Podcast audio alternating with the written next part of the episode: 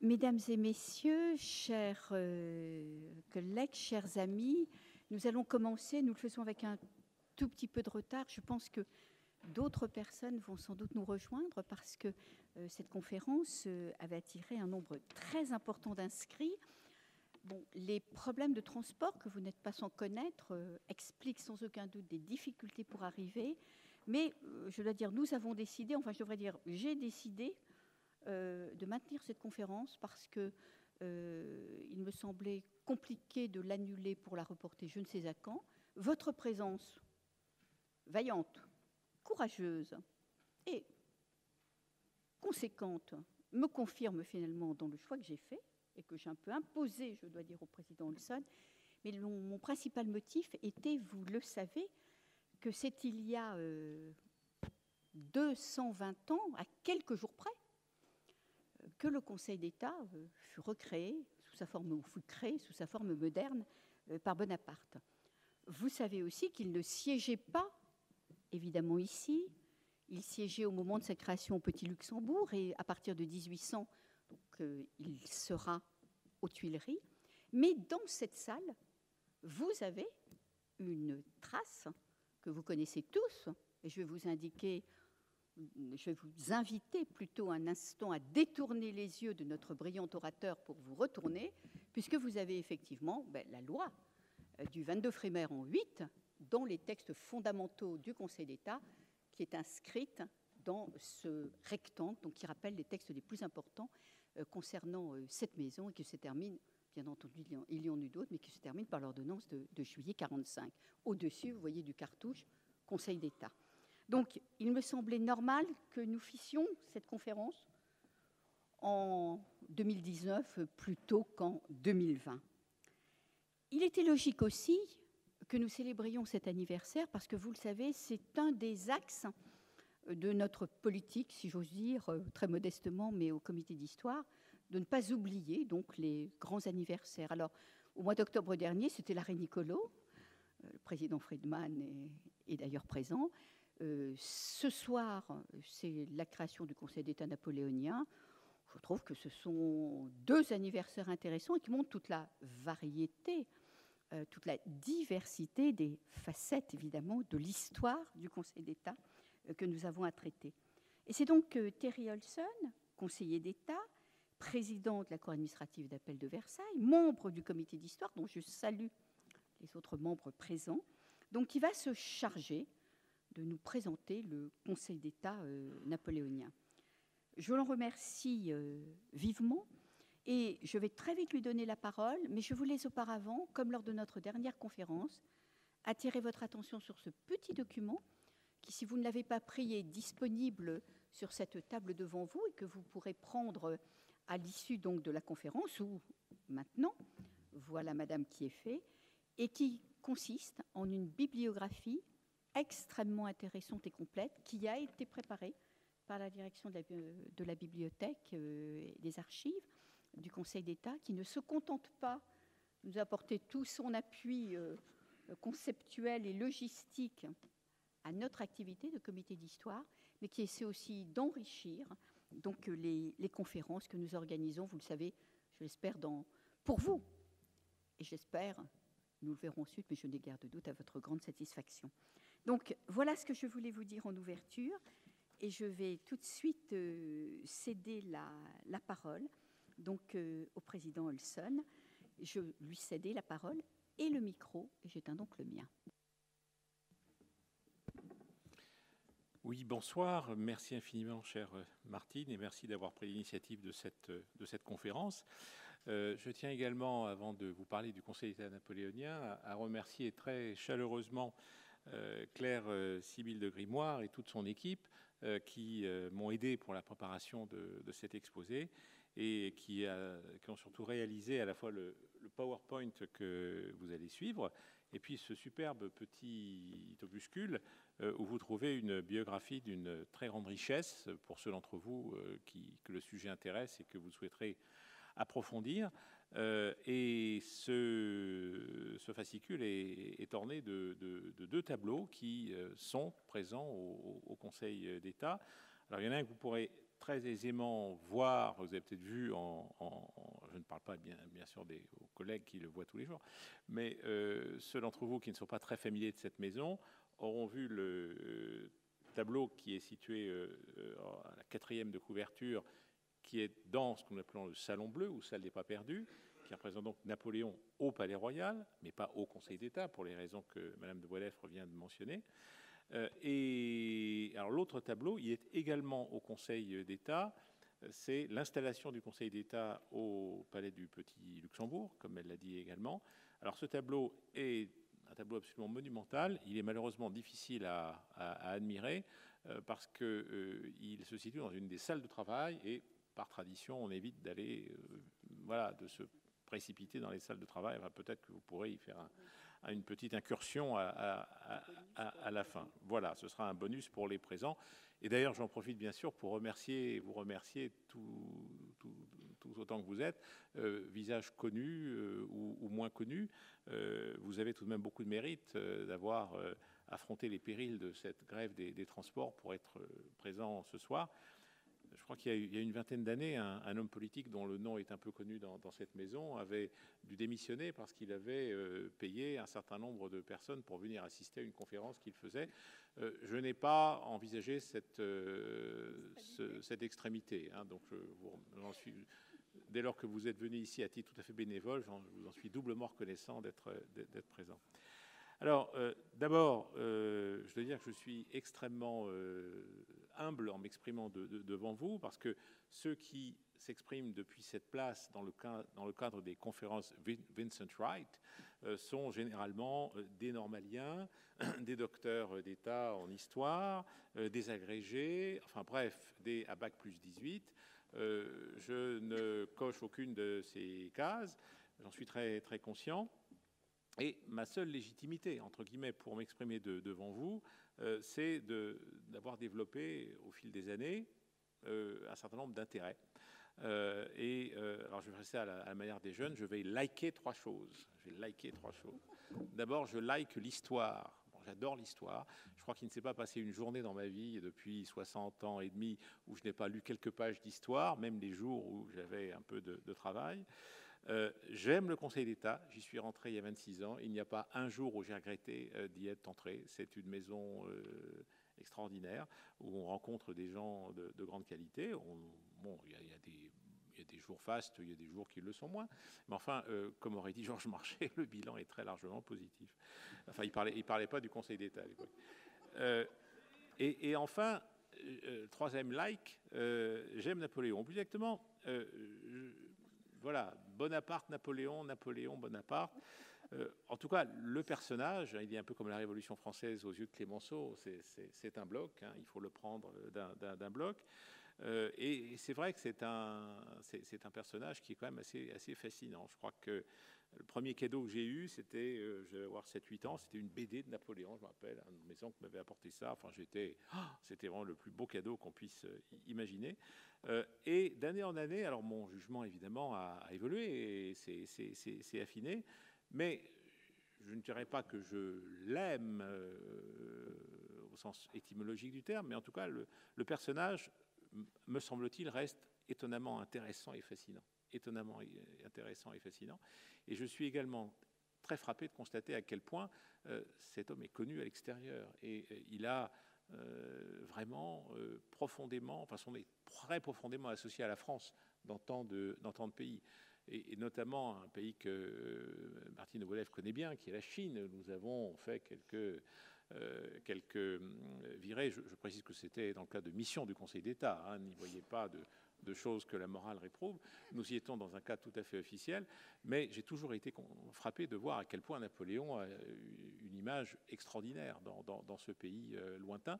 Et d'ailleurs, j'ai toujours été frappé de constater que dans les traductions, quand ils parlent de Napoléon, ils ne disent pas Napoléon, ils disent souvent Nabolio. Nabulio. Et je trouve que Nabulio, c'était le surnom euh, qu'on donnait dans les cours d'école à Napoléon quand il était petit.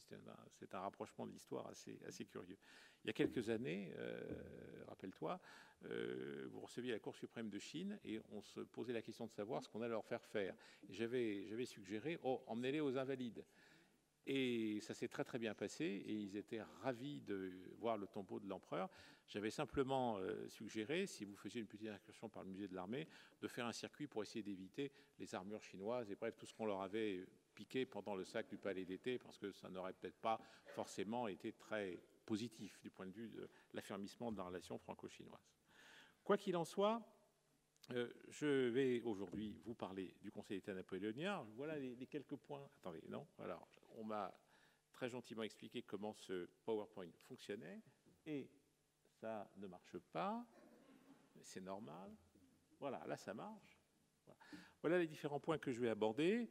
Donc quelques mots sur la création du Conseil d'État napoléonien, le rôle central du Conseil d'État dans le redressement de la France consulaire, les 50 hommes les moins bêtes de France, avec beaucoup de guillemets, Napoléon au Conseil d'État, les masses de granit, le Conseil d'État à l'export, et je terminerai en évoquant quelques figures marquantes. Alors, euh, je n'évoquerai qu'en introduction très brièvement euh, l'avant, euh, parce que ça, c'est des choses que tous ceux qui sont ici, j'en suis sûr, connaissent très bien. Mais peut-être deux, points pour introduire notre, sujet et, la création du, Conseil d'État.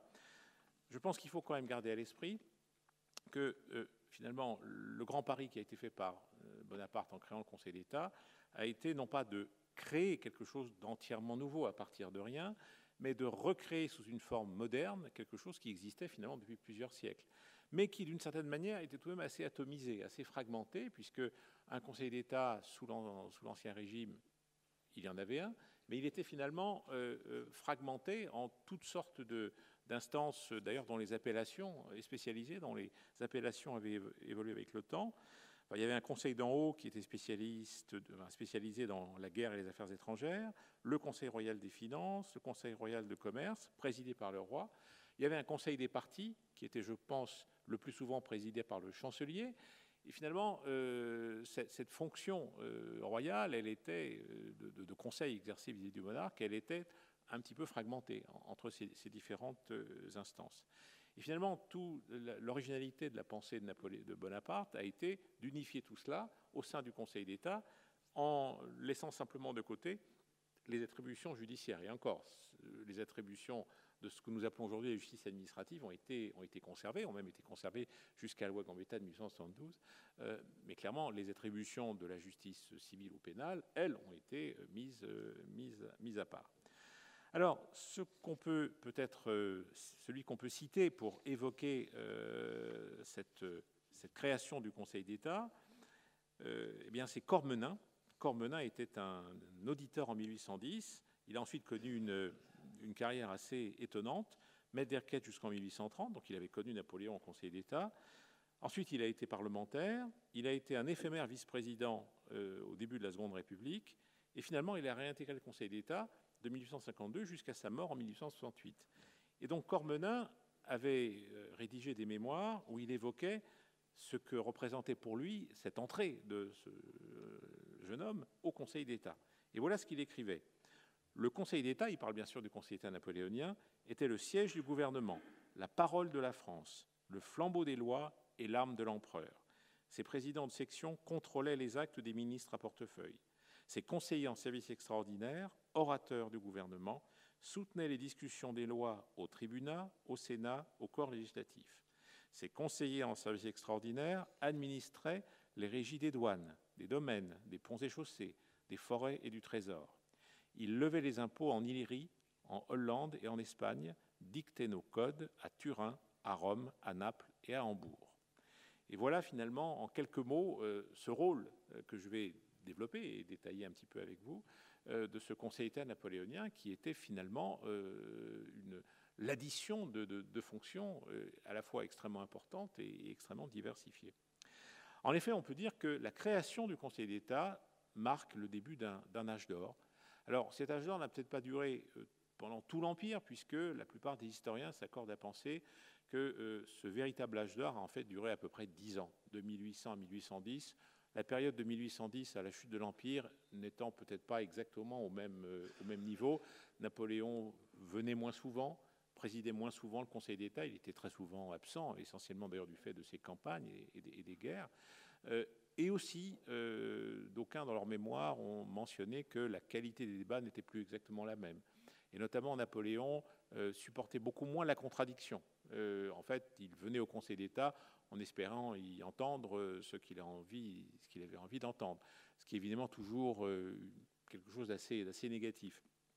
Donc le véritable âge d'or, c'est finalement 1799 et à, 1810. Et pourquoi est-ce que cette période est, aussi intéressante À mon avis, c'est parce que le Conseil d'État de cette époque combinait un certain nombre de, fonctions euh, pour finalement la première et probablement, certainement même la dernière fois. Il travaillait sous la présidence directe et effective du chef de l'État, chef de gouvernement, puisque euh, Bonaparte combinait les deux, fonctions. Conseil d'État siégeait sous la présidence physique et effective du, chef de l'État. Ça n'a plus été le cas, bien sûr, par la suite. Il exerçait un pouvoir de contrôle très étendu, voire intrusif, sur le fonctionnement des ministères. J'y reviendrai. Troisièmement, il rédigeait les textes, il rédigeait les textes et, s'agissant des lois, en soutenait la discussion devant les assemblées parlementaires. Là encore, j'y reviendrai, c'est quelque chose qui est totalement impensable aujourd'hui, mais qui euh, donnait au Conseil d'État sa puissance. Et enfin, bien sûr, et ça c'est beaucoup plus connu, il a piloté l'élaboration des grands codes ayant façonné le droit français pour des décennies, voire des siècles. Alors, cinq années essentielles pour, euh, pour commencer. 1799, euh, création et installation du Conseil d'État. 1803, création de l'auditorat. 1804, adoption du Code civil. 1806, création de la commission du contentieux et nomination des premiers maîtres des requêtes. Donc vous voyez qu'on a créé les conseillers d'État, puis les auditeurs, puis les maîtres des requêtes, un peu dans un ordre assez audacieux par rapport euh, au déroulement actuel de la, de la carrière. 1810, adoption des derniers grands textes et tendance au déclin, entre guillemets, de l'institution. Alors, venons-en à la création du Conseil d'État napoléonien. Est-ce qu'on va le voir marcher? Oui, voilà. Euh, donc quatre dates importantes. 9 novembre 99, c'est-à-dire euh, le 18 Brumaire, bien sûr, le, coup d'État, qui se fait dans une atmosphère un peu, un peu brouillonne, un peu, un peu improvisée. Le 13 décembre 1799, c'est ce fameux 22 frimaire en 8 euh, qui orne le plafond de, cette salle, dont l'article 52 porte création du Conseil d'État. Et c'est donc bien le 13 décembre 1999 euh, qu'a été fêté le bicentenaire du Conseil d'État avec un, lustre important. Et les deux personnalités essentielles de ce bicentenaire étaient le vice-président de l'époque Renaud de Samar et la secrétaire générale Martine de Boisdef. 25 décembre 1799, donc le jour de Noël, prestation de serment des nouveaux conseillers d'État. Et c'est le tableau que vous avez, euh, même si ce tableau date de 1856, 57 ans plus tard, je pense que c'est un peu une reconstitution, non pas d'après photo, mais enfin, d'après, il n'y avait plus guère d'ailleurs de survivants. Je crois que le dernier était mort euh, l'année précédente. Donc, euh, je pense que Auguste Couder a un peu fait jouer son imagination. Mais enfin, ça s'est probablement passé plus ou moins comme, comme cela. Alors, après le coup d'État, Napoléon veut clairement créer un Conseil d'État. Sur quelle base et d'après quelles idées? Bien, comme vous le savez probablement, il va d'abord euh, donner la parole, ou directement laisser réfléchir Sieyès. Et Sieyès va s'isoler pendant quelques jours, on sort un peu comme l'oracle ou la Pythie de, Delphes, et il va revenir avec euh, quelques idées assez abstraites, voire fumeuses, et notamment il va proposer la mise en place d'un grand électeur flanqué de deux consuls, un consul chargé de la paix et un consul chargé de la guerre, chacun ayant auprès de lui euh, le Conseil d'État. Alors Bonaparte n'est pas du tout convaincu, d'abord parce qu'il ne se voit pas vraiment quel poste il peut, occuper, et euh, il va se saisir lui-même de la question, euh, et avec Donou, on évoquera Donou dans quelques minutes, il va en réalité rédiger la constitution de, de l'an 8, et d'ailleurs on voit que c'est un texte qui a été rédigé avec une certaine hâte. Ça n'est pas du tout un texte aussi léché que les constitutions, notamment la constitution de la République qu'on a pu connaître ensuite. Alors, le Conseil d'État s'inscrit dans un paysage institutionnel délibérément fragmenté. Et la fragmentation est, maximale pour le pouvoir législatif, puisque le tribunat discute les lois sans les voter, le corps législatif vote les lois sans les discuter. Ça, franchement, il fallait, il fallait l'inventer. Hein. C'est quelque chose que plus personne n'a osé avant lui et que plus personne, je pense, n'a osé après, Bonaparte. Euh, et Thiers a écrit euh, dans son histoire de, la Révolution et de l'Empire, je le cite, Bonaparte mit les hommes propres à la parole et au bruit au tribunat, les fatigués obscurs au corps législatif, les fatigués d'un ordre élevé au Sénat. Parce que le Sénat, en quelque sorte, il nageait sur les eaux, il était et alors, sachez que nous nous réunissons ici dans le palais qui habitait le tribunal, puisque jusqu'à sa, dissolution en 1807, le tribunal siégeait, lui, au palais, au palais royal. Mais Napoléon a très bien, enfin, a fait le tri dans les idées de Sieyès, puisqu'il a gardé l'idée d'un pouvoir législatif tout à fait fractionné, qui était le gage de son impuissance. En revanche, là où Sieyès voulait un exécutif lui aussi fragmenté, alors lui, pas du tout, au contraire, il va tout rassembler. Euh, au travers euh, de, l'article 42 de la Constitution, puisqu'il euh, va au contraire mettre en place un, triumvirat de, trois consuls, mais qui en réalité masque de façon tout à fait cosmétique le pouvoir d'un seul. D'ailleurs, l'article 52 se termine par la décision du premier consul suffit. Pour ceux qui n'auraient pas tout à fait compris, la, chute de l'article 52 est suffisamment explicite. Mais pour cela, bien sûr, Napoléon euh, Bonaparte comprend qu'il doit mettre la barre assez haut pour le recrutement. Il déclare à Sieyès Je traiterai si bien ceux que je placerai dans le Conseil d'État qu'avant peu, cette distinction deviendra l'objet de l'ambition de tous les hommes de talent qui désirent parvenir. Et à Roderer, qu'on évoquera tout à l'heure, qui lui demande de devenir sénateur, le premier consul répond Mais que ferez-vous là?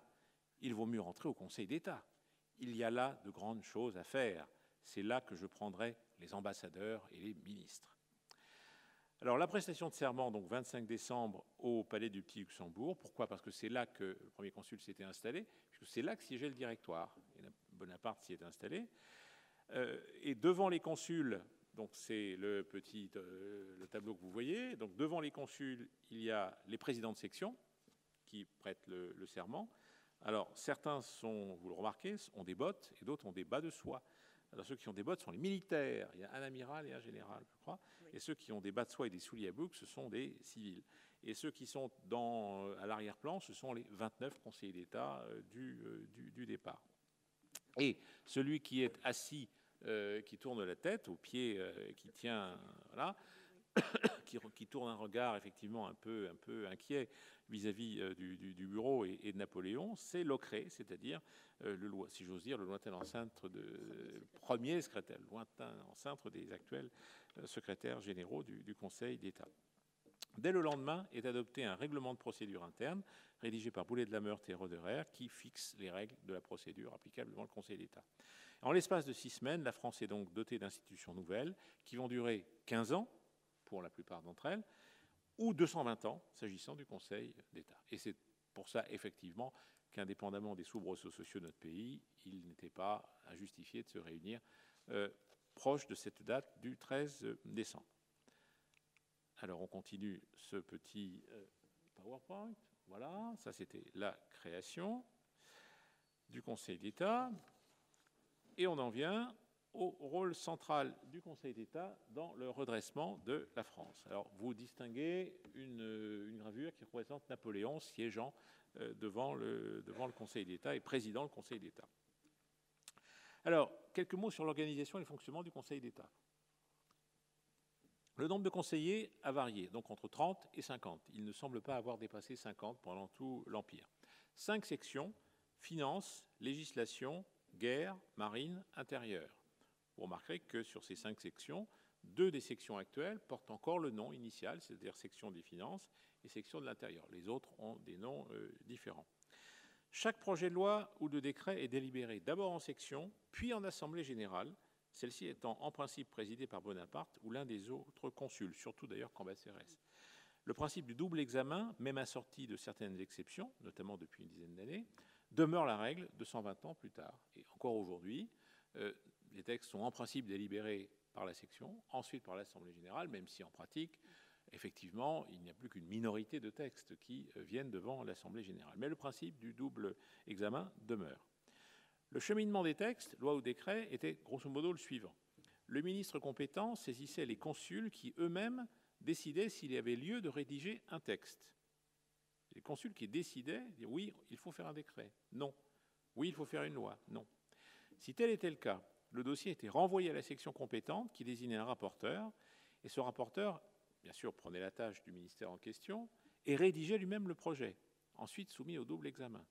Si le texte était adopté est un projet de loi, le texte suivait alors la procédure parlementaire, mais le Conseil d'État doit désigner, à raison d'un maximum de trois par projet de loi, des orateurs chargés par l'article 53 de la Constitution de, je cite, porter la parole du gouvernement. Ce n'étaient donc pas les ministres qui en étaient chargés. Grosso modo, c'est comme si aujourd'hui, un ministre souhaitant faire une loi devait avertir le SGG, Marc Guillaume demandant euh, au vice-président de saisir la section compétente, la section déléguant un rapporteur, le rapporteur rédigeant le projet, et après étant assis au banc des ministres, en lieu et place du ministre, pour en soutenir la discussion. On voit effectivement que cette organisation aujourd'hui euh, est un peu, est un peu inimaginable. Mais c'est en réalité bien sûr ça qui donnait un tel poids, une telle force euh, au Conseil d'État dans, le paysage institutionnel. Alors quelques mots sur les autres fonctions, car c'est intéressant de voir que le Conseil d'État exerçait un certain nombre d'autres fonctions. Il exerçait la fonction juridictionnelle, mais bien sûr au titre de la justice retenue, justice retenue qui va subsister jusqu'à la loi Gambetta en 1872. Jamais la justice retenue n'a été rendue ici au sein du Palais Royal, euh, puisqu'à partir de en réalité l'arrivée euh, du Conseil d'État au Palais Royal a coïncidé à quelques années près à la mise en place de la justice déléguée. Alors, euh, d'après les statistiques dont on dispose, mais compte tenu des, pertes importantes d'archives lors de l'incendie de la commune en 1871, les archives ne sont pas toujours, toujours fiables, me semble-t-il, par sous le contrôle de Madame de Boilèvre. Euh, mais on a pu quand même faire un certain nombre de vérifications, notamment au travers des mémoires qui avaient été laissées, euh, qui, sont surtout le, matériau documentaire essentiel. il semble qu'à l'époque, il existait environ 200 saisines par an. Environ 200 saisines par an. Alors, une requête était examinée par la section compétente, puis délibérée, euh, donnait lieu à un projet de décret. Donc, le, projet d'arrêt que nous appelons projet de décision d'aujourd'hui prenait la forme d'un décret délibéré par la section, puis soumis à l'Assemblée générale, et donc prenait la forme d'un décret du premier consul à partir de 1804 de l'empereur. Donc jusqu'en 1806, l'affaire contentieuse était examinée comme toute autre affaire. La procédure n'était pas publique. Mais on note, euh, et c'est le président Odan dans son cours qui le souligne, on note toutefois dès l'origine un progrès, puisque le premier décret rendu sur une affaire contentieuse, c'est le 19 Fructidor en 8, ne me demandez pas la conversion, j'en serais bien incapable, mais donc très peu de temps après la création du Conseil d'État. Et ce premier décret comporte des considérants. Donc dès l'origine, le Conseil d'État a motivé ses décisions, alors que les décisions du Conseil du roi d'avant 89 ne l'étaient pas. Il y a déjà tout de même une évolution intéressante. Deuxième fonction importante, il jouait le rôle de tribunal des conflits. C'est donc lui qui fixait la répartition des compétences entre l'ordre administratif, c'est-à-dire en réalité essentiellement lui-même, et l'ordre judiciaire. Et le, conflit était élevé devant lui. Alors le système était évidemment finalement assez logique dans le cas d'une justice retenue. Dans le cas d'une justice déléguée, évidemment, il devenait beaucoup plus compliqué. Et c'est d'ailleurs uniquement, bien sûr, cela qui motivera la création du tribunal des conflits. Troisième grande fonction, il délivre des avis. Je cite le texte, le Conseil d'État développe le sens des lois sur renvoi des consuls. Autrement dit, le Conseil d'État, exactement comme aujourd'hui, peut être saisi d'une demande d'avis sur une question euh, juridique. Et l'avis ainsi rendu par le Conseil d'État napoléonien liait les ministres, liait les administrations. Autre fonction importante, le Conseil d'État avait la responsabilité de lever la garantie des fonctionnaires, qui assurait donc la protection des fonctionnaires, c'était l'article 75 de la Constitution de l'an 8. Je cite Les agents du gouvernement, autres que les ministres, ne peuvent être poursuivis pour des faits relatifs à leurs fonctions qu'en vertu d'une décision du Conseil d'État. Et comme vous le savez, cette garantie des fonctionnaires va subsister jusqu'à un décret du gouvernement de défense nationale de septembre 1870 qui mettra fin à la garantie des fonctionnaires qui avait survécu à la chute de, l'Empire.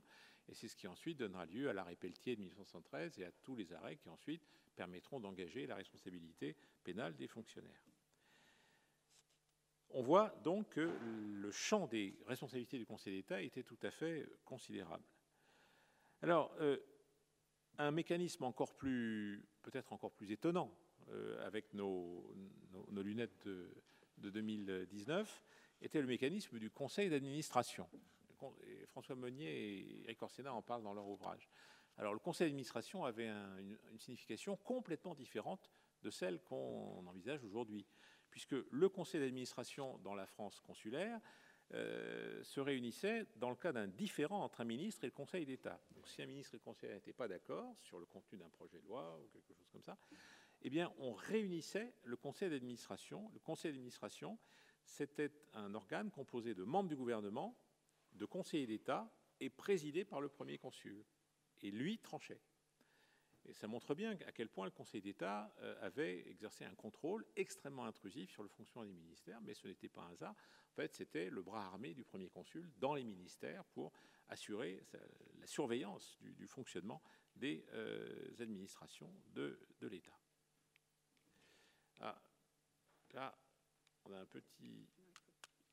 Ah, c'est par là. Voilà. On continue. On continue. Ça, c'est la même. Et voilà. J'en passe au point 3, le personnel. Les, entre guillemets, 50 hommes les moins bêtes de France, euh, la formule étant de, Stendhal. Euh,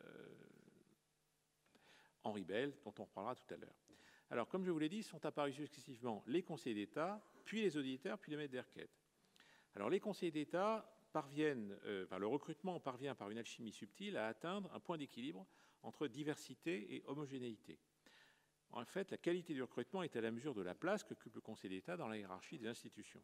Car le Conseil d'État vient, en termes de rang de préséance, et vous savez qu'à cette époque, et finalement encore aujourd'hui, les rangs de préséance, ça n'est pas complètement neutre, le Conseil d'État vient juste après le Sénat, mais avant le corps législatif et le tribunat, et euh, a fortiori bien avant le tribunal de cassation devenu cour de cassation. Euh, qu'aucun collègue issu de l'ordre judiciaire n'y voit malice de ma part, mais c'était la réalité cruelle euh, de, l'époque, euh, de l'époque napoléonienne. Les choses ont évolué depuis, fort heureusement. Alors, ce qui caractérise ce recrutement, c'est d'abord la volonté de renouvellement, puisqu'aucun membre de l'ancien Conseil d'avant 89 n'a été nommé au Conseil d'État dix ans plus tard, ni d'ailleurs ultérieurement. Autre trait saillant du recrutement, c'est l'éclectisme politique et le souci d'efficacité du premier consul. Il a fait une place à peu près à toutes les familles politiques, hormis le jacobinisme intransigeant et le royalisme militant. On trouve d'anciens membres de la noblesse, d'épée ou de robe, et d'anciens conventionnels, dont certains régicides, et d'ailleurs certains conseillers d'État, de ce fait, en 1815, devront euh, prendre le chemin de l'exil.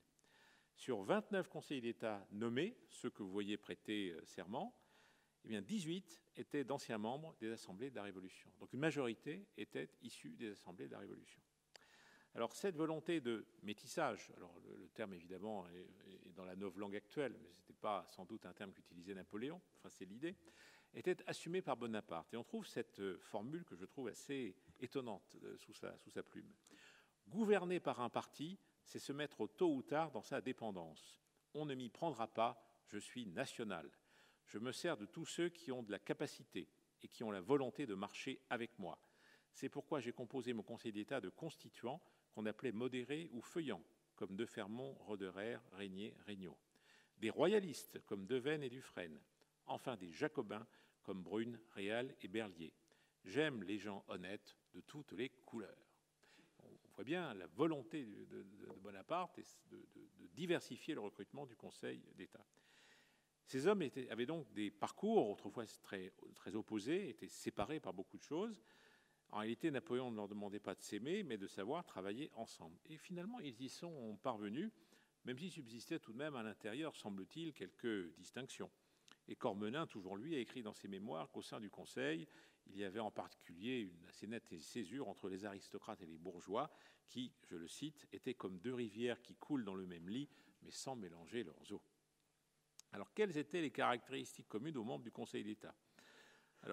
Bien sûr la compétence, des profils variés, je, l'ai dit, un sens de l'État réel, et bien sûr la fidélité à Napoléon, car cette fidélité euh, avait pour corollaire une certaine précarité, voire une totale dépendance, puisque les conseillers d'État étaient révocables à nutum, et la liste était révisée régulièrement, je crois que c'était tous les trois mois, et on pouvait parfaitement ne plus être euh, sur la liste trois mois plus tard.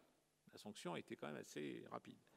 Simplement, quand on tenait le coup pendant cinq ans, 5 ans, c'était le chiffre magique. Alors là, c'était euh, Joker, puisque euh, on était nommé à vie. Je pense qu'à 4 ans et, 7 mois, ça devait être l'horreur, parce qu'on se disait, mon Dieu, mon Dieu, mon Dieu. on n'avait pas toute la pharmacopée qu'on a aujourd'hui, mais enfin, on devait vraiment vivre ça comme un, comme un calvaire. Car quand on dépassait cinq ans de fonction, on était nommé à vie, et surtout, comme la noblesse impériale avait été rétablie, on devenait comte d'empire, ce qui n'était quand même pas neutre.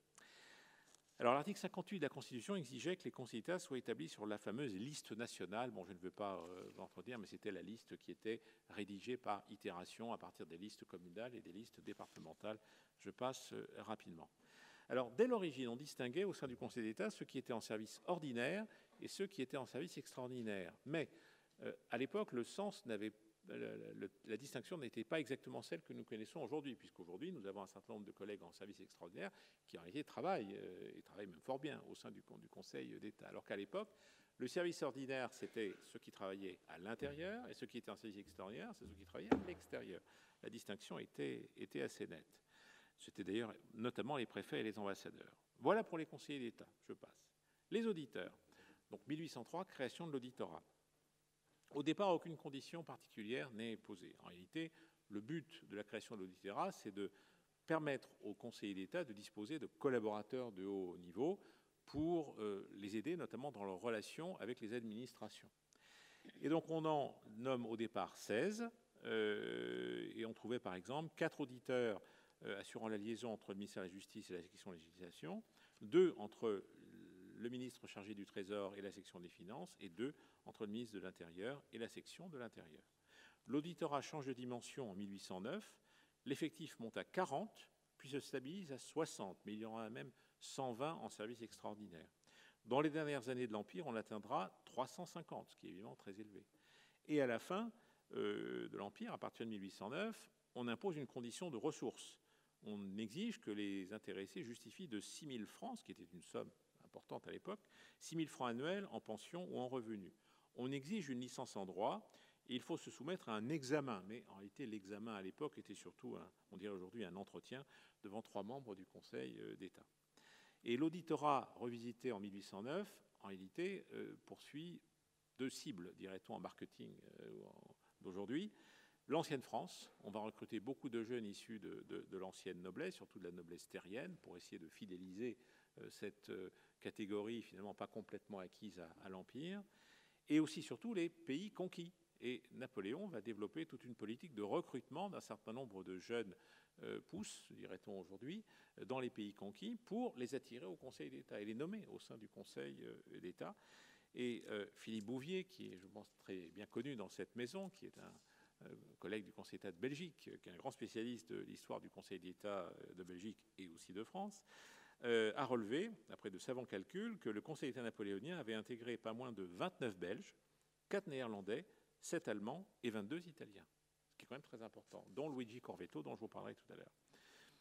Et on a retrouvé une lettre de Napoléon au prince Borghese, où Napoléon écrivait Je désire que vous me réunissiez une liste de quelques jeunes gens instruits et de bonne famille, susceptibles d'être nommés auditeurs en mon Conseil d'État. Donc on voit bien la démarche que Napoléon développait pour recruter des euh, étrangers.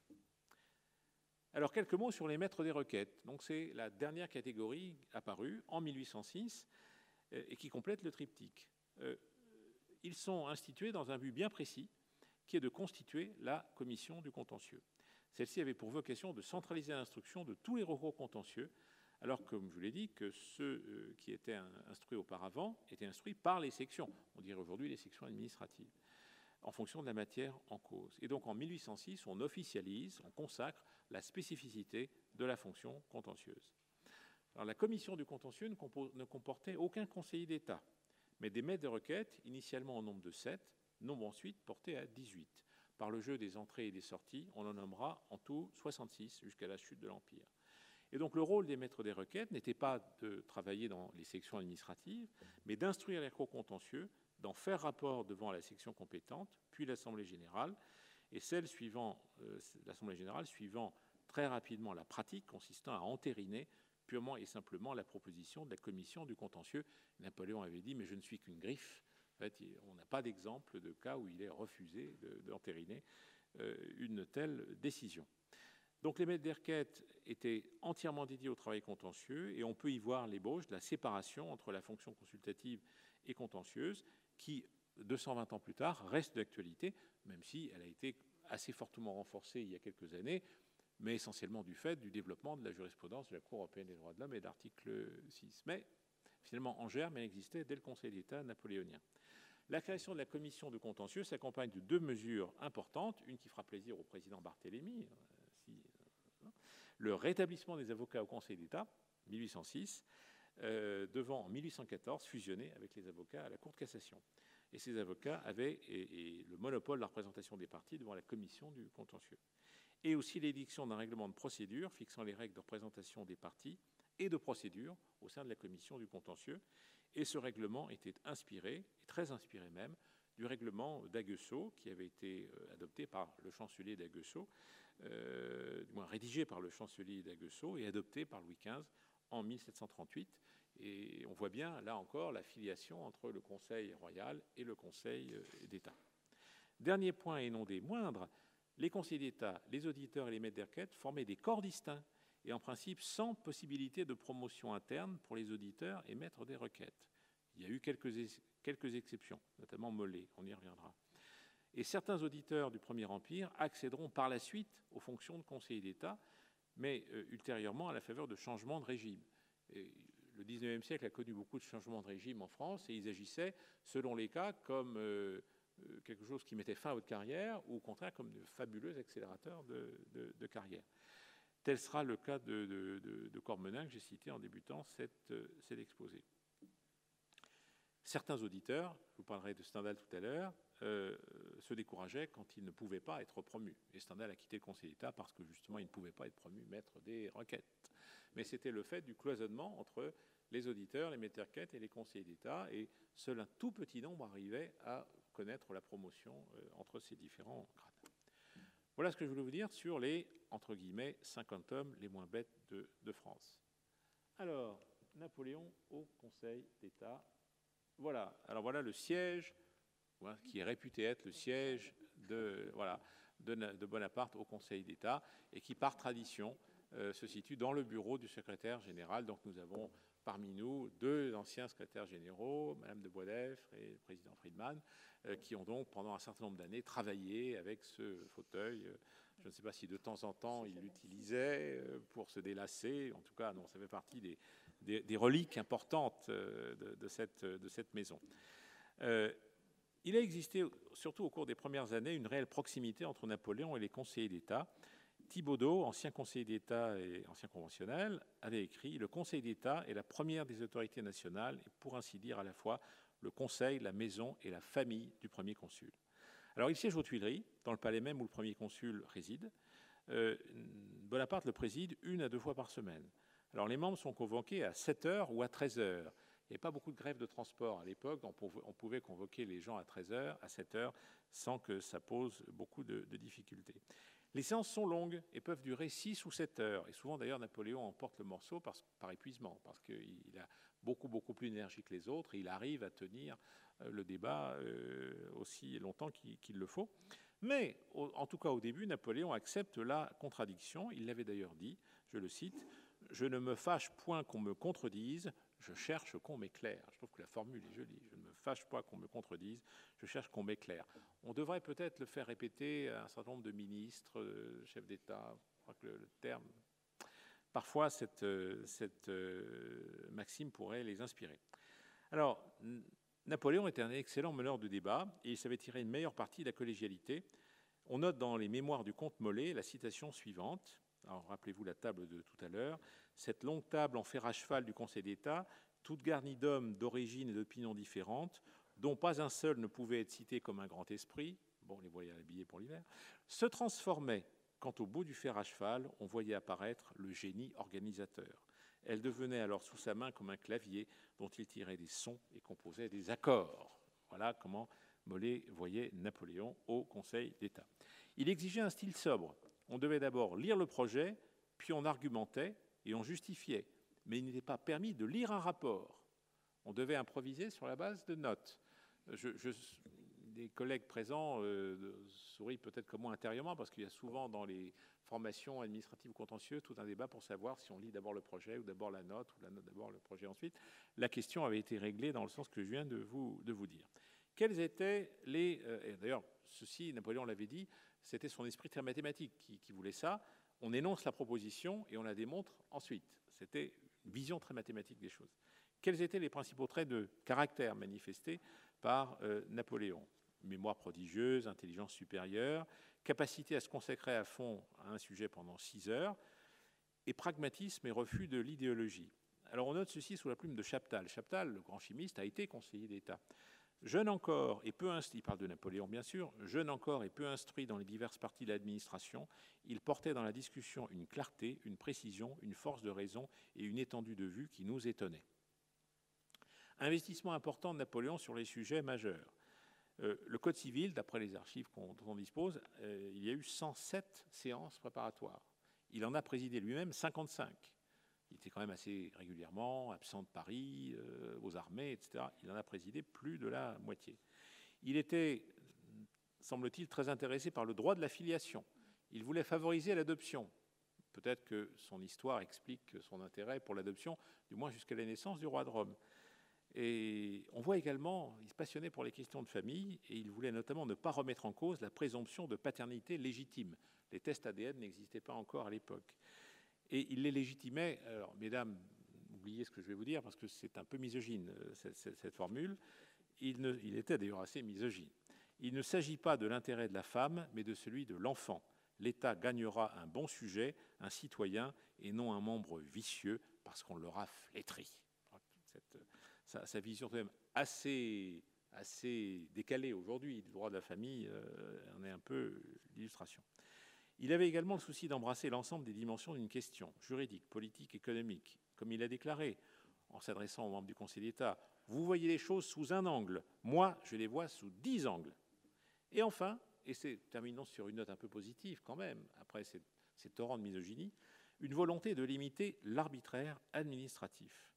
Et ceci euh, s'est illustré lors de la réunion du Conseil, de la séance du Conseil d'État, où a été adopté le décret de 1810 sur l'expropriation pour cause d'utilité publique, car c'est Napoléon qui a exigé que l'indemnité d'expropriation soit fixée par le juge et pas par l'administration, car il voulait justement protéger les citoyens contre l'arbitraire administratif.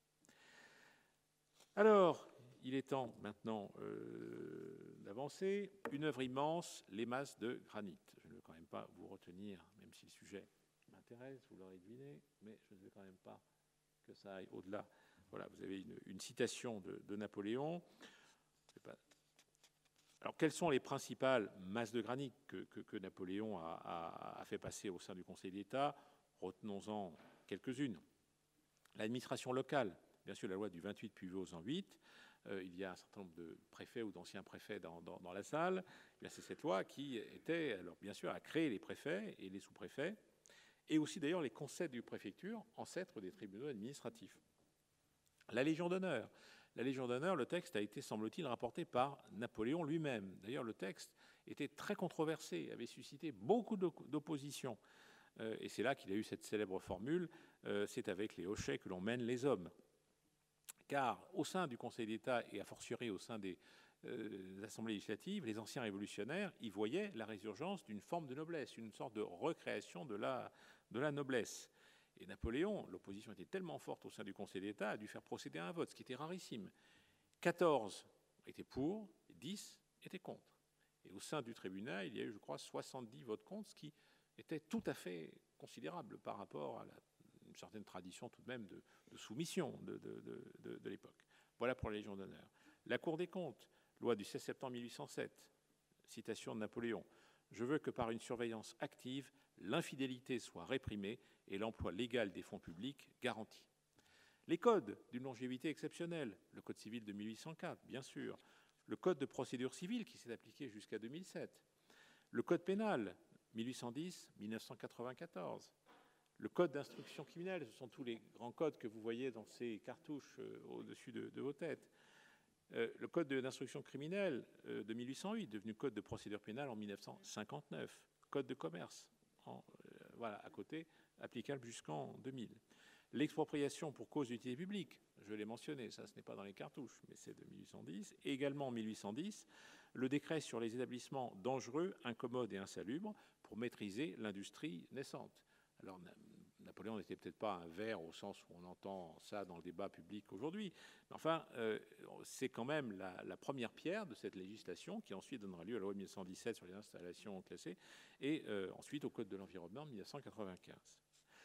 Alors, j'en viens maintenant au Conseil d'État à l'export. Là, on est, on est au rouge. Non, c'est toujours assez diabolique ces petits trucs-là. Ah, voilà. C'est bon, c'est bon. C'est bon, c'est bon, voilà. Euh, alors, vous avez euh, en haut le Conseil d'État italien, voilà, Palazzo Spada. Euh, vous avez en dessous le Conseil d'État de Belgique, rue de la Science à Bruxelles. Au milieu, la galerie du Conseil d'État italien, le Conseil d'État hellénique en haut à droite, et en bas à droite, c'est le Conseil d'État turc, me semble-t-il. Alors, donc, Bien sûr, le Conseil napoléon a exercé son autorité sur les 130 départements, mais des institutions similaires ont été introduites dans les États satellites, Royaume d'Italie, Hollande, Naples, Westphalie, Espagne, Grand-Duché de Varsovie et Grand-Duché de Bergue. L'organisation était plus ou moins calquée sur celle du Conseil euh, d'État, euh, avec des effectifs variables, par exemple en Hollande, un Conseil d'État de 13 personnes, Italie 39, Espagne 60. Alors, la présidence était assurée par le chef de l'État, même si c'était euh, un chef d'État un peu de, marionnette de, Napoléon. mais là, le discriminant est un élément linguistique. Par exemple, Joseph, roi de Naples, parlait l'italien, et donc il présidait le Conseil d'État euh, du royaume de Naples. Mais ça n'a pas été le cas du prince Eugène de Beauharnais, vice-roi d'Italie, qui était à Milan. Et Napoléon lui a écrit euh, une phrase que je ne résiste pas à vous, à vous lire c'est Napoléon qui s'adresse à Eugène de Beauharnais. Présidez peu le Conseil d'État, car vous n'avez pas assez de connaissances pour le présider avec succès. Je ne verrai pas d'inconvénient à ce que vous y assistiez sous la présidence d'un consulteur qui présiderait de sa place. La connaissance qui vous manque de la langue italienne et même de sa législation est un très bon prétexte pour vous abstenir. Ne prenez pas la parole. On ne mesure pas la force d'un prince qui se tait. Quand il parle, il faut qu'il ait la conscience d'une grande supériorité à l'âge actuel de la communication, je trouve que là encore, cette phrase est remarquablement, une remarquable source d'inspiration.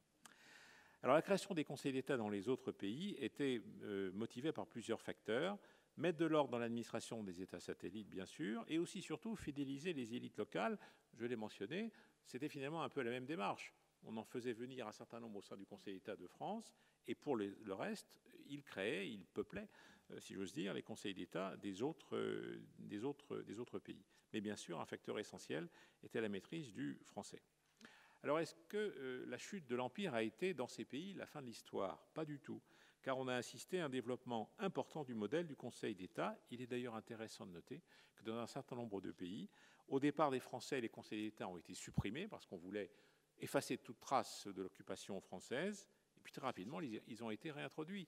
C'était le cas en Espagne réintroduit sous différentes formes, je vous passe les détails, mais institué de manière définitive sous forme d'un Consejo Real en 1845, puis euh, euh, en 1868 Consejo de Estado, donc Conseil d'État, qui exerce à partir de 1888 la justice déléguée, avec en son sein un tribunal du contentieux. Avant, c'était la justice retenue. 1904, le Conseil d'État espagnol est privé de ses, de ses attributions contentieuses qui sont transférées à une chambre du tribunal suprême encore euh, aujourd'hui. Pays-Bas, 1814, création du Raad van Stad, qui a exercé la justice retenue jusqu'en 1963. Je dis bien 1963, et exerce depuis lors la justice déléguée, et le roi est encore président des Et c'est pour cela que les deux seuls pays où le chef, le président effectif du Conseil d'État a le titre de vice-président, c'est la France et les Pays-Bas. Mais alors que, bien sûr, aux Pays-Bas, il y a encore euh, un, vrai président, entre guillemets, même si son fauteuil reste la plupart du temps vide. Italie, 1831, recréation, après un long débat euh, pendant 15 ans, du Conseil d'État de Piémont-Sardaigne par un décret de, de, Charles Albert. 1865, création du Conseil d'État du Royaume d'Italie, privé de la justice retenue, qu'il existait jusque-là, avec des conséquences désastreuses car les juridictions civiles ont refusé d'exercer le contrôle des actes de l'administration. Ce qui provoque 20 ans plus tard, 24 ans plus tard, la loi Crispi de 1889, attribuant au Conseil d'État italien la justice déléguée. En Belgique, même évolution. Supprimé à l'indépendance en 1831, car ça rappelait trop l'influence néerlandaise qu'on voulait effacer, par réaction anti-hollandaise. Et puis le débat sur la recréation d'un Conseil d'État va durer jusqu'en 1946. 1946, date de la création du Conseil d'État euh, belge. Là encore, et tous les travaux de Philippe Bouvier le montrent bien, c'est parce que pendant tout ce temps, la justice civile ne parvenait pas à, exercer de manière, disons, satisfaisante, euh, effective, le contrôle euh, des actes de, de l'administration. Turquie, 1961, Grèce, 1927. Quelques exemples également hors d'Europe. La Colombie, le Conseil d'État colombien, qui existe encore, 1817, fondé par Bolivar, dont le tropisme napoléonien était très connu, et Liban et, encore quelques autres pays. Donc voilà à quel point le modèle Conseil d'État a, essaimé. Alors j'en viens maintenant, avant de, terminer, à quelques figures marquantes. Voilà. Alors vous avez Cambacérès et Portalis. Vous les connaissez tous. Donc Cambacérès n'a jamais été membre du Conseil d'État car il a été deuxième consul et archichancelier de, de l'Empire. Mais c'est lui qui, alors je passe sur son, parcours qui est, qui est, bien connu, euh, a exercé la présidence effective du Conseil d'État en l'absence de Bonaparte. Du moins, apparemment, euh, jusqu'aux euh, années 1810, où là, Napoléon avait, quand il avait introduit une régence de Marie-Louise, il demandait à Marie-Louise de présider le Conseil d'État. Semble-t-il, Marie-Louise trouvait ces moments extrêmement longs, euh, en dépit de tout l'effort. Une jeune fille de 19-20 ans, présider le Conseil d'État pendant 6 ou 7 heures, effectivement, ça devait, devait peut-être lui, peser un peu. En tout cas, il a effectivement joué un rôle non seulement important pour présider le Conseil d'État, mais aussi bien sûr, c'est bien connu, pour coordonner le travail euh, de codification. Alors c'était un personnage fastueux et pompeux. Il avait dit un jour à un de ses proches, en public, appelez-moi Altesse Sérénissime, mais en privé, Monseigneur suffira. Alors si vous voulez vous donner une idée de l'ego du personnage, avant de partir, passez dans la salle de l'intérieur à côté et vous verrez le portrait monumental de, Cambacérès euh, dans, dans ses œuvres. Alors, Napoléon lui avait prédit le pire, puisque Napoléon lui avait dit, euh, un peu avant la chute de l'Empire, Mon pauvre Cambacérès, je n'y peux rien, mais votre affaire est claire. Si jamais les Bourbons reviennent, vous serez pendu. Eh bien, il n'a pas été pendu, il a été exilé quelques années, mais il est revenu et est mort en 1824 entouré euh, d'honneur. Portalis, est-il vraiment nécessaire de vous présenter Portalis? Bien sûr que non. Euh, son rôle a été immense, la, notamment l'élaboration des grands codes et notamment le code civil. Alors son rôle a été assez bref puisqu'il le malheureux est devenu aveugle en 1805 et mort en 1807. Mais bien sûr, euh, ces citations lui ont survécu. Alors la loi permet, ordonne ou interdit. Ça, c'est un très beau sujet qu'on donnait souvent, on donne souvent à Sciences Po en dissertation de droit. Mais il y en a d'autres que je livre à votre réflexion. Quand la raison n'a point de frein, l'erreur n'a point de borne. Les lois inutiles affaiblissent les lois nécessaires les lois sont faites pour les hommes et non les hommes pour les lois. Je trouve que ces quelques citations sont assez, n'ont pas perdu de leur pertinence. Alors voilà pour Portalis. Maintenant, deux autres figures intéressantes, si elles veulent bien apparaître. Voilà, Roderer et Treillard. Roderer, euh, c'était un député de la Constituante. C'est lui qui avait exfiltré Louis XVI des Tuileries le 10 août et l'avait permis, de se réfugier à la, Convention. Ça a été le premier président de la section de l'intérieur, donc le lointain, lointain, lointain ancêtre de, Sylvie Hubac, avant de passer au Sénat, a joué un rôle très important dans la création de la Légion d'honneur et les grandes lois sur l'instruction, notamment euh, sur l'université. Et les préfets ici présents doivent savoir qu'il a été le rapporteur de la loi, la grande loi sur, portant création du corps préfectoral. Treillard, alors un autre président important, premier président, un des premiers présidents de la section législation, participe au code civil, au code de commerce et très investi dans les questions euh, de droit pénal. Et notamment, c'est quelqu'un qui avait beaucoup lu Beccaria et il croyait à la réinsertion des condamnés. Et là encore, cette phrase, je crois, peut encore avoir sa pertinence aujourd'hui. Je le cite, je cite Treillard, L'ordre qui doit régner dans les maisons de force peut contribuer puissamment à régénérer les condamnés. Les vices de l'éducation, la contagion des mauvais exemples, l'oisiveté ont enfanté le crime. Eh bien, essayons de fermer toutes ces sources de corruption, que les règles d'une morale saine soient pratiquées dans les maisons de force, qu'obligés à un travail qu'ils finiront par aimer, les condamnés y contractent l'habitude, le goût et le besoin de l'occupation, qu'ils se donnent respectivement l'exemple d'une vie laborieuse, elle deviendra bientôt une vie pure. Voilà les beaux sentiments euh, tels qu'on les formulait au début du XIXe siècle. Voilà pour Treillard. Alors, deux dernières figures que je voudrais vous euh, commenter. Voilà, Mollet, euh, le comte Mollet. Alors, autre grande figure, mais dont la célébrité a été en fait plutôt ultérieure. Février 1806, auditeur, il participe au, euh, sept mois plus tard, Méderquette, trois ans plus tard, euh, conseiller d'État. Donc lui, c'était l'exception qui confirme la reine, c'était quasiment Rastignac. Hein. Il avait, euh, gravi les échelons avec une rapidité incroyable. c'est un des principaux créateurs du statut de la religion juive. puis il était commissaire impérial au Sanhédrin, qui était l'organe qui était qui est destiné à encadrer la religion juive, comme on avait fait pour les protestants et pour les catholiques, mais sur un mode évidemment euh, différent. Préfet de la Côte d'Or, ministre de la Justice en 1813, euh, écarté pendant la première restauration et pendant les 100 jours. Alors là, c'est livré à toute une série de virages sur l'aile absolument étonnants qui lui permettront ensuite de surnager, d'éviter évidemment des désagréments au rétablissement définitif de la monarchie. Et c'est surtout une grande carrière parlementaire d'abord et ministérielle qui l'attend, puisqu'il sera président du Conseil sous Louis-Philippe de 1836 à 1839. Et enfin, le dernier que je vous mentionnerai, c'est Corvetto, l'avant-dernier, vieille famille génoise, italien, qui euh, est venu au Conseil d'État en 1805, euh, a lui aussi opéré un virage sur l'aile en 1815, je n'étais pas le seul, euh, mais est devenu ministre des Finances. Il a été le ministre des Finances de la du début de la Restauration est chargé par le duc de Richelieu euh, de remettre dans l'ordre dans les finances de la France, qui était dans un état totalement sinistré. Et il a été le créateur de la Caisse des dépôts et consignations en 1816. Euh, je pense que son, son, nom mérite d'être cité. Et euh, il était génois, alors sans faire de mauvais jeu de mots, mais alors peut-être me le permet, il est mort à Gênes dans la Gênes, ce qui pour un ancien ministre des Finances montre bien que quelque part c'était quelqu'un d'honnête. Euh, c'était quand même relativement rare à l'époque qu'un ministre des Finances euh, termine euh, dans une relative misère. Et enfin, bien sûr, comment ne pas citer, comment ne pas citer, bien sûr, Henri Veil, et que voilà, Stendhal, des débuts difficiles, commis d'écriture chez son cousin Daru, qui était secrétaire général du ministère de la Guerre, qui rêve pendant des années à devenir auditeur au Conseil d'État, il écrivait dans son journal en 1806 J'étais à me figurer le bonheur que j'éprouverais si j'étais auditeur au Conseil d'État. 8000 livres de traitement, euh, l'entrée dans le grand monde, les femmes. Voilà un peu les priorités que Stendhal euh, fixait euh, à, sa, à sa vie.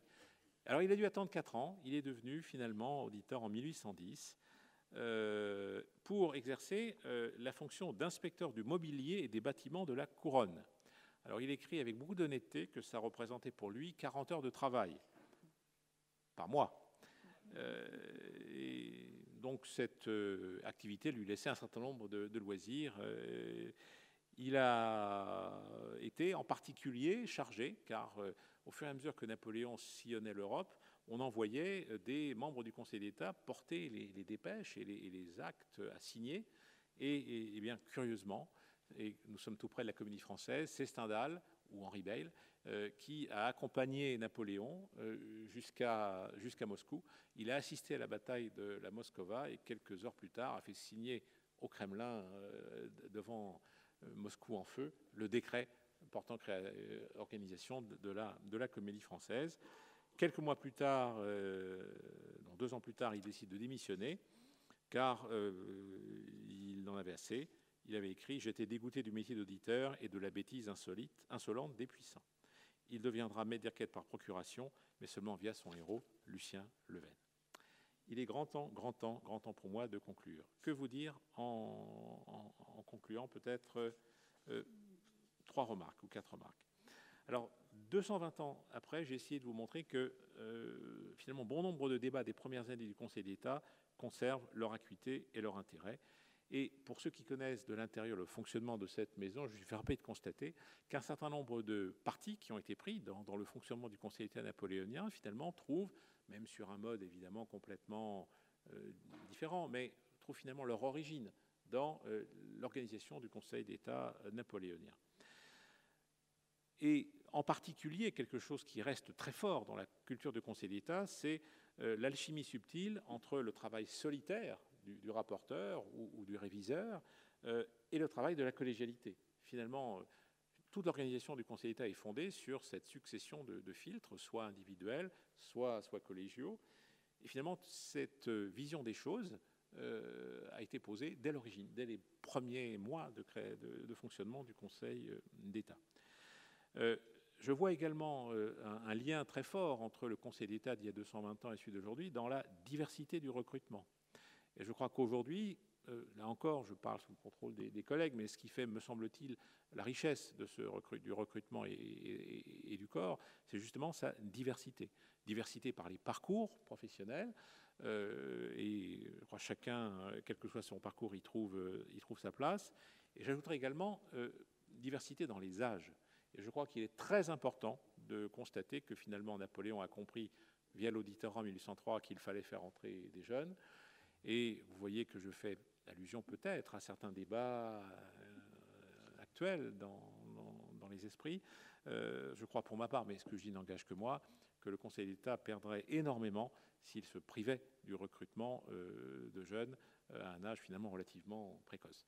Euh, si on exigeait que les collègues aient accompli 10 ans, 15 ans de carrière en amont, je crois qu'on se priverait d'une richesse considérable et la collégialité elle-même et les débats dans les formations contentieuses comme dans les formations administratives s'en trouveraient considérablement appauvris. Deuxième remarque, est-ce que la filiation napoléonienne est un handicap ou un, ou un atout?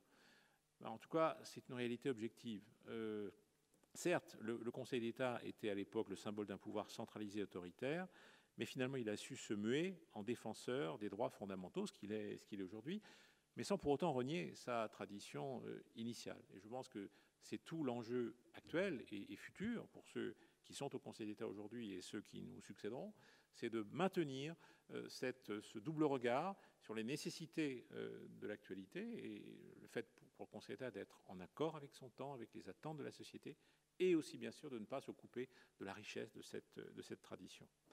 Troisième élément qui me frappe, c'est l'importance du droit dans la conduite de l'action réformatrice de euh, Bonaparte.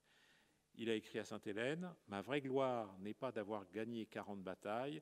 Waterloo effacera le souvenir de tant de victoires. Ce que rien n'effacera, ce qui vivra éternellement, c'est mon code civil.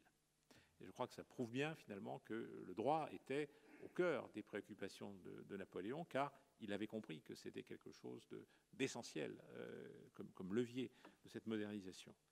Et enfin, bien sûr, et je terminerai par là, à une époque où notre pays peine tant à se réformer, euh, il me semble tout de même qu'on peut trouver dans la création du Conseil d'État napoléonien un exemple assez frappant euh, de capacité de notre pays à se, réformer, à condition bien sûr d'en avoir la, volonté, de s'en donner les moyens, car finalement le Conseil d'État a été le levier, le bras armé de la modernisation considérable, de la réorganisation, de la remise en ordre et de la modernisation que notre pays a connue au début du XIXe siècle. Et finalement, ce qui, je crois, frappe euh, dans, tout cela, c'est la personnalité, la volonté de Napoléon, et finalement cette euh, énergie, cet élan vital euh, que Chateaubriand lui-même si bien restitué dans les Mémoires d'Outre-Tombe quand il relate en quelques phrases la mort de Napoléon à Sainte-Hélène, et je cite Chateaubriand, le 5 mai à 6h moins 11 minutes, au milieu des vents, de la pluie et du fracas des flots, Bonaparte rendit à Dieu